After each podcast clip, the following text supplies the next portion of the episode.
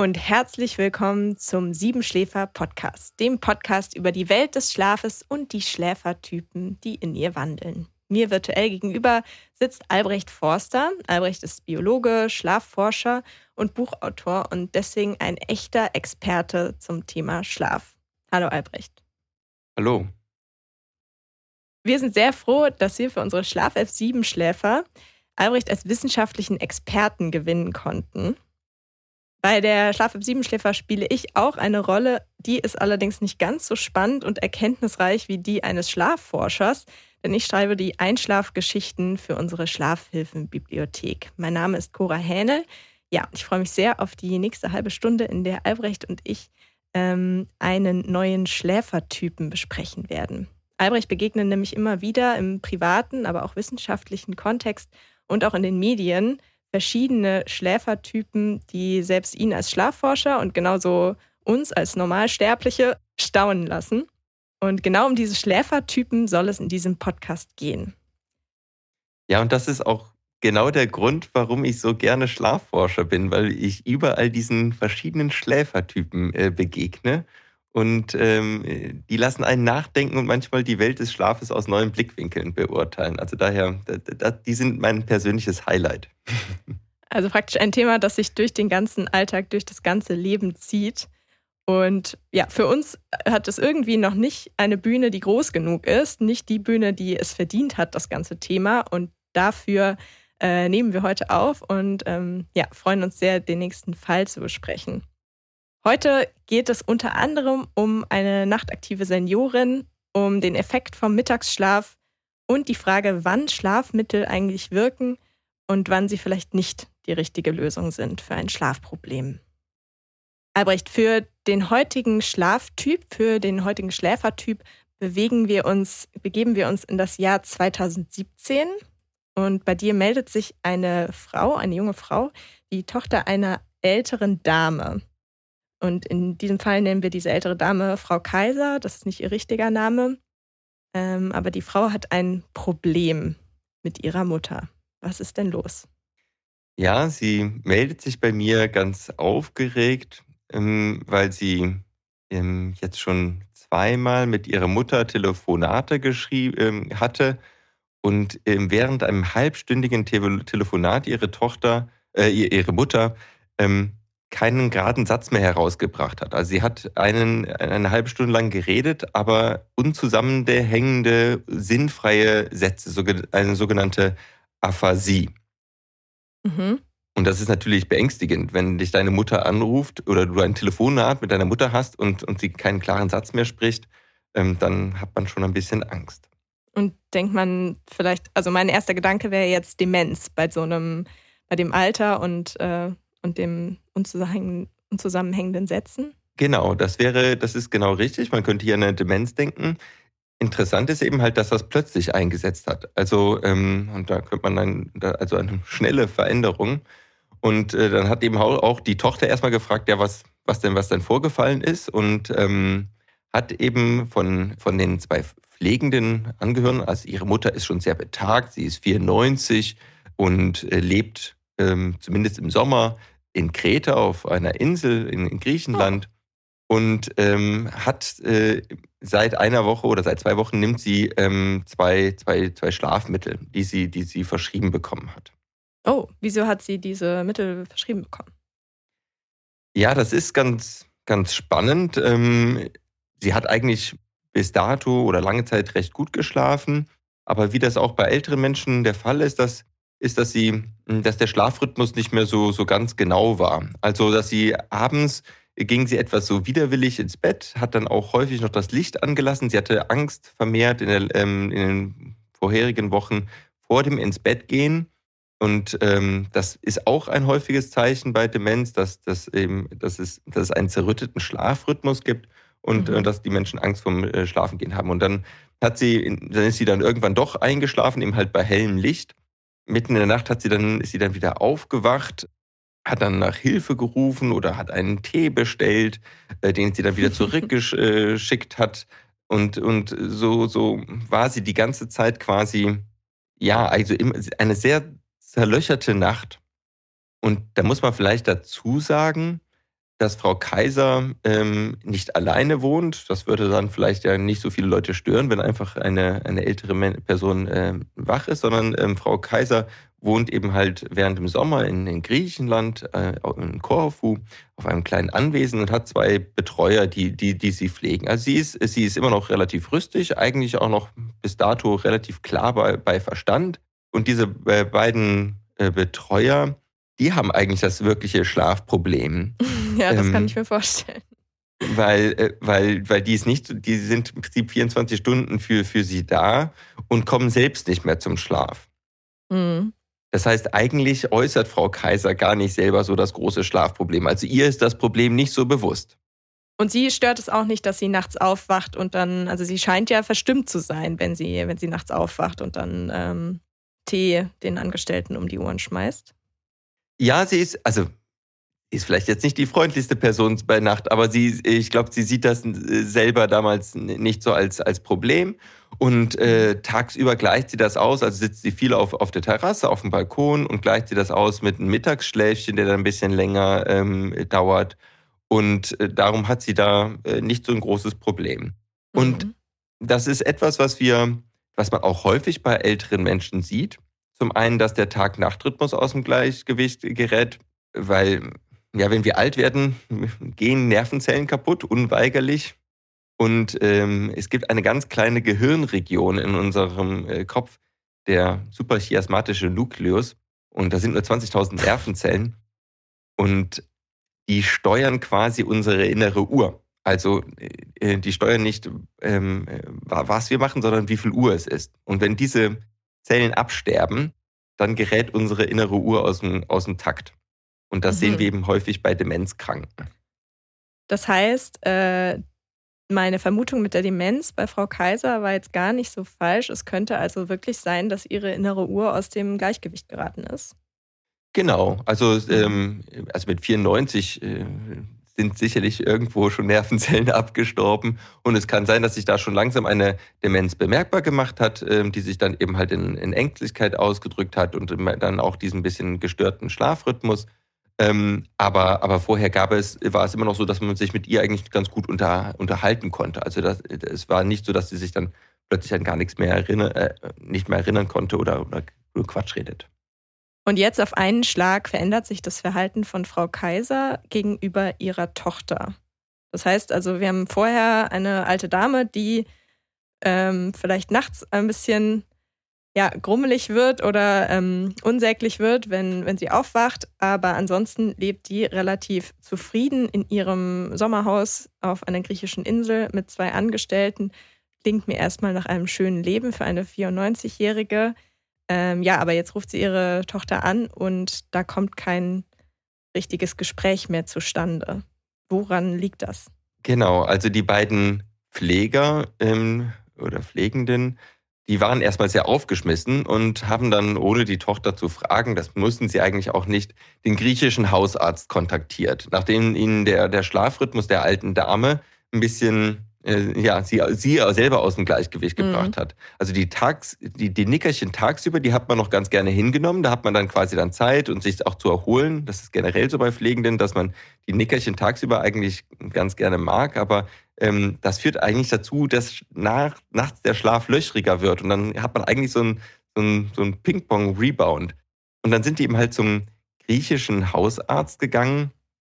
Der hat äh, richtig erkannt, ja, hier liegt ein Schlafproblem vor obwohl die Patientin ja selber das Schlafproblem gar nicht sieht. Das ist vielleicht ganz wichtig. Ja? Also eigentlich ist das Schlafproblem hier wirklich das, der, der Pfleger und hat dann eben halt in ins Pillenregal gegriffen und zwei, gleich zwei Schlafmedikamente äh, verordnet.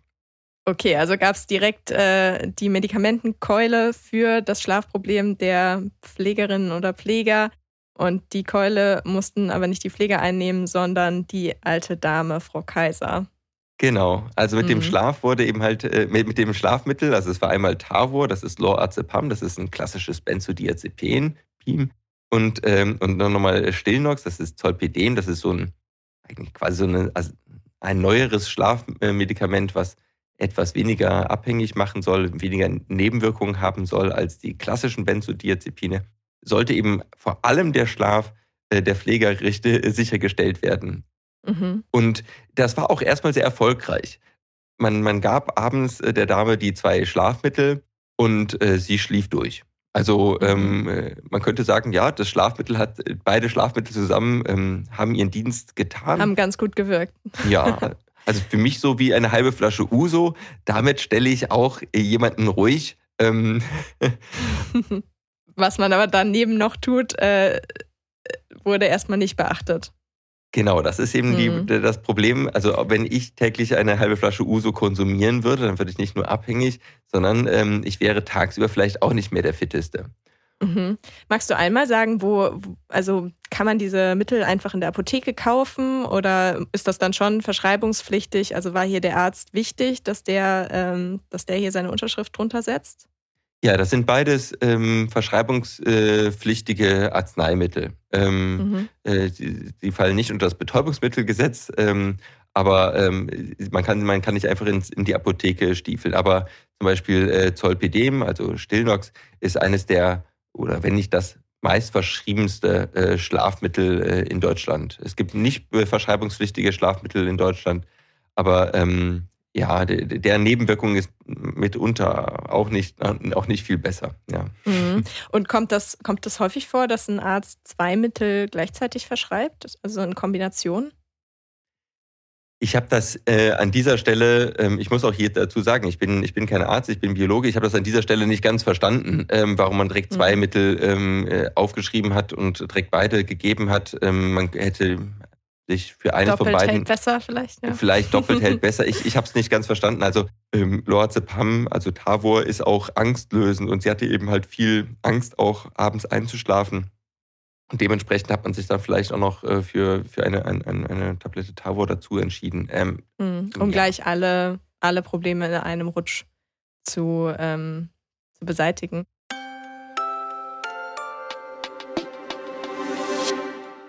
Ich glaube, es ist gerade eine, eine, ein guter Zeitpunkt für mein Gadget, was ich heute mitgebracht habe. Ich bringe ja zu jeder unserer Episoden etwas mit. Ein Hilfsmittel, ein Gadget, ein Tool, ähm, von dem ich denke, das könnte vielleicht unserem heutigen Fall helfen oder von dem ich auch nur denke oder von dem Google denkt, es könnte diesem heutigen Fall helfen. Und heute habe ich dabei ein kleines Fläschchen. Und dieses Fläschchen äh, beinhaltet ein Vollspektrum Bio-CBD-Öl. Mm. So, Albrecht, wir haben jetzt hier CBD. Das ist ein Stoff, der wird aus Hanf gewonnen. So viel weiß ich. Das hier ist sogar Schweizer Bio-Hanf. Also vielleicht ganz in deiner Nähe. Du sitzt ja in der Schweiz.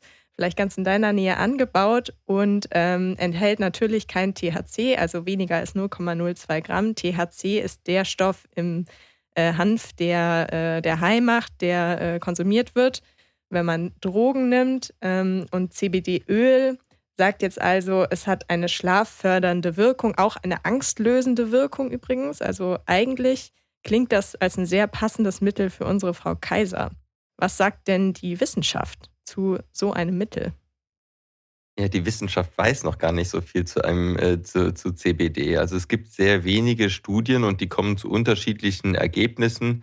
Und ähm, weil äh, auch nicht festgeschrieben ist, ähm, wie die genaue Zusammensetzung ist, die dann in so einem CBD-Öl drin ist oder wie hoch die äh, Dosierung ist von einem CBD, beziehungsweise die schwankt unglaublich stark in den einzelnen Studien. Mhm. Ähm, also der Stoff ist, weil er eben halt auch kein Arzneimittel in dem Sinne ist, ähm, nicht so reglementiert äh, oder auch nicht so nicht ja und auch nicht gut untersucht. Also wir sind hier etwa auf der Höhe, also ähm, der Wirkung, wie wenn ich Lavendel ähm, oder Baldrian-Tropfen ähm, kaufen würde. In dem Wirkungsgrad be bewegen wir uns und auch in dem Untersuchungsgrad. Also ich glaube, Baldrian- mhm. und Tropfenpräparate sind wahrscheinlich besser untersucht als jetzt CBD-Öl. Dadurch, dass das ein relativ junges Phänomen ist, dass das jetzt in allen möglichen Arzneimitteln, gibt es ja auch Cremes von zum Stillen von Schmerzen und so weiter. Also das hätten die Pfleger sicherlich ähm, mal testen können, aber ich, ich, würde doch sehr zweifeln, dass das hier etwas äh, an dieser Stelle etwas gebracht äh, hätte. Aber wäre sehr spannend. Also Du meinst, es wäre äh, wär jetzt ein Testwert gewesen bei der Frau Kaiser? Ja, ich, ich also vielleicht, ich hätte ähm, generell muss man immer schauen, wo, wo liegt denn der, der Auslöser eines, eines Schlafproblems. Ähm, mhm. Aber man, wir werden ja gleich zu einem anderen Stoff kommen, äh, der dann ähm, getestet wurde und der sehr erfolgreich dann getestet wurde.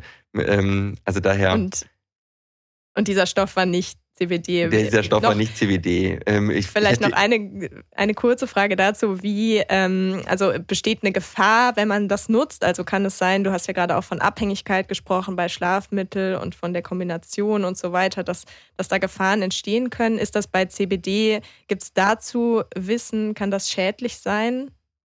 Dazu ist mir nichts bekannt, äh, sonst wäre der jetzt auch nicht frei zugelassen worden. Also eine psychische Abhängigkeit kann immer bestehen, dass ich irgendwann lerne, nur mit diesen Tröpfchen kann ich einschlafen und ich mhm. sehr un, ähm, unglücklich und unzufrieden und aufgewühlt bin, wenn ich plötzlich diese Tröpfchen nicht habe. Das heißt, wir lernen plötzlich, dass wir etwas brauchen, um, um, um schlafen zu müssen, wenn wir so zu so ähm, Schlaf Tropfen Schlafhelfern äh, greifen. Ja, und dieser Effekt kann eintreten, unabhängig davon, was denn da in diesem Fläschchen ist und wie hoch die Konzentration ist. Okay, Vollkommen. Verstehe. Das heißt, mit CBD müssen wir uns noch ein bisschen gedulden, bis die Wissenschaft uns eine Antwort geben kann auf unsere Fragen, die wir dazu haben. Und trotzdem ähm, ist es immer mal ein Versuch wert, vor allem wenn man nicht ja, dazu veranlagt ist, in die psychische Abhängigkeit abzurutschen von Mittelchen ich empfehle an dieser Stelle eigentlich immer äh, einen Schlaftee zu kaufen beim Drogeriemarkt. Ähm, da haben wir nämlich zwei Fliegen mit einer Klappe. Also da haben wir zum einen Baldrian, Hopfen, Melisse, Lavendel, sowas in den, Tees drin. Die, die sind mitunter ganz gut untersucht. Das zweite ist aber auch diese Routine und etwas Warmes, was wir abends zu uns nehmen. Und daher ist ein Schlaftee sicherlich das, kann ich Leuten empfehlen, weil dann, da muss ich, da komme ich innerlich runter, wenn ich einen Tee mache. Ja? Ich warte, dass das Wasser kocht und dann habe ich das Warmes in der Hand und ich habe eine Routine, die ich und einen Puffer vom Alltag zum, zu meiner Schlafenszeit, den ich baue. Und das Schlaftee ist nicht so schnell konsumiert wie eine Schlaftablette oder irgendwie ein Schlaftragé. Daher ähm, würde ich es damit immer versuchen. Hm, also lieber ein Schlafritual kombiniert mit natürlichen Wirkstoffen, als die natürlichen Wirkstoffe einfach einfach so? Oder ist das Ritual noch zusätzlich wirksam, sagst du? Genau ja. so. Mhm. Wie ging es denn bei unserer Frau Kaiser weiter? Die hatte jetzt äh, im Jahr 2007 gab es, denke ich, schon CBD, aber trotzdem äh, hat ihr Arzt natürlich zum, zu der höheren Dosis äh, anderer, anderer Dinge und stärkerer Dinge gegriffen. Jetzt ruft dich die, ähm, die Enkelin an oder die Tochter an. Und was passiert als nächstes? Ja, ähm, also man muss erstmal sagen, ähm, diese Überhangseffekte oder diese, die, diese Aphasie, die jetzt hier von der Tochter geschildert wurde, ähm, das ist etwas, was dann häufiger passieren kann bei so Schlafmitteln. Ähm, tatsächlich sind so Schlafmittel wie äh, äh, Tavor oder auch äh, ähm, äh Stillnox, die also sind die Mittel, für die Frau Kaiser bekommen hat? Die die Frau Kaiser bekommen hat, für Menschen über 65 eigentlich ähm, quasi auf so einer Art roten Liste. Es gibt eine Medikamentenliste, die Priskus-Liste, ähm, die definiert Medikamente, die eigentlich über 65 nicht angewendet werden sollten, weil sie von dem alten Menschenkörper, Körperalter ältere Menschen, nicht mehr gut vertragen werden. Und da Aha. gehören diese beiden Medikamente auch dazu. Und in dummer Weise werden eben leider so die Hälfte aller Schlafmittel an, gerade an diese Menschen über 65 verschrieben. Also das ist ein bisschen schade. Und dann mit diesen Nebenwirkungen. Weil, und warum werden, sollten die an diese Menschen nicht mehr ähm, vergeben werden? Weil die Leber zum Beispiel nicht mehr so gut ist und diese ähm, Stoffe nicht mehr so gut verstoffwechseln kann und auch das Gehirn stärker ähm, beeinträchtigt werden kann. Und so kann es eben halt bei diesen Mitteln kommen, dass plötzlich dann so eine Aphasie dann äh, auf, auftritt oder dass, dass, eine, dass diese Begleitsymptome einer beginnenden Demenz massiv verstärkt werden durch diese Medikamente. Also quasi so Löschwasserschäden. Ich probiere den einen Brand zu löschen, das Schlafproblem, und habe damit aber nachher ein ganzes nasses Haus, was nicht mehr bewohnbar ist, so ungefähr. und so ein bisschen in, in diese Richtung ist es dann auch passiert, äh, ist es hier passiert. Und ich habe eben erstmal gefragt, ob Frau Kaiser denn äh, um, um, äh, nach diesen Mitteln gebeten hat, ob, äh, ob, Frau Kaiser denn ein Schlafproblem hatte. Und das hat, hat Frau Kaiser damals verneint. Also die, der ging es gut die war eigentlich äh, zufrieden. Und ich habe hab eigentlich erstmal auch nach der Schlafstruktur gefragt, ähm, weil Frau Kaiser bekam eigentlich ausreichend Schlaf, teilweise eher zu viel Schlaf am Tag und darum dann eben halt zu wenig Schlaf in der Nacht. Und das heißt, das eigentliche Problem war nicht Mangel an Schlaf, sondern Schlaf zur falschen Zeitpunkt, der zerrüttete Schlaf. Und Mhm. das ist dann ein Hinweis darauf, dass die innere Uhr ein bisschen aus dem Gleichgewicht gekommen ist. Ähm, und äh, wir haben ein körpereigenes Hormon, ähm, das unsere innere Uhr wie ein chemischer, zeitsynchronisierender Gong jeden Tag quasi wieder synchronisiert. Das ist Melatonin. Melatonin heißt das. Genau, Melatonin. Mhm. Das wird immer in der Dunkelheit ausgeschüttet. Oft wird das als Schlafhormon bezeichnet, was ist aber eine falsche Bezeichnung, weil es nicht den Schlaf bewirkt, sondern eigentlich dem Körper nur sagt, draußen herrscht Dunkelheit. Also auch wenn wir die Augen zumachen, wird immer noch, schüttet unser, immer noch unser Körper Melatonin aus und dann weiß der Körper, aha, draußen ist gerade Nacht. Mhm. Weil jede von unseren Körperzellen äh, trägt eigentlich eine kleine molekulare Uhr und reagiert dann auf diesen Sto äh, Stoff und so wissen alle Zellen jeden Tag, zumindest einmal am Tag, wann wie viel Uhr es ist. Also ein Dunkelheitshormon, das praktisch die innere Uhr steuert. Und hat diese, dieses Hormon dann auch ganz konkret was mit dem Teil des Gehirns zu tun, das, den du am Anfang erwähnt hast, der bei älteren oder anfänglich dementen Menschen ähm, aus, dem, aus dem Takt geraten ist? Ja, äh, das wäre eigentlich genauso. Also Licht fällt in so unser Auge und ähm, diese Information wird dann weitergegeben an den suprachiasmatischen Nukleus. Der liegt über dem optischen Chiasma, da wo sich die Sehbahnen in unserem Gehirn kreuzen und ist ein ganz kleiner Gehirnbereich. Und von dort wird diese Information weitergegeben dann ähm, an die äh, Zirbeldrüse oder Epiphyse. Und äh, diese Drüse, die schüttet etwas aus, Drüsen schütten, produzieren etwas und die produziert eben Melatonin. Ja? Und man kann sich gut vorstellen, wenn jetzt zum Beispiel der, äh, der, unsere Masterclock im suprachiasmatischen Nukleus, wenn die kaputt gegangen ist, dann kriegt die Epiphyse nicht mehr so viel Information und dann produziert sie irgendwann Melatonin gar nicht mehr.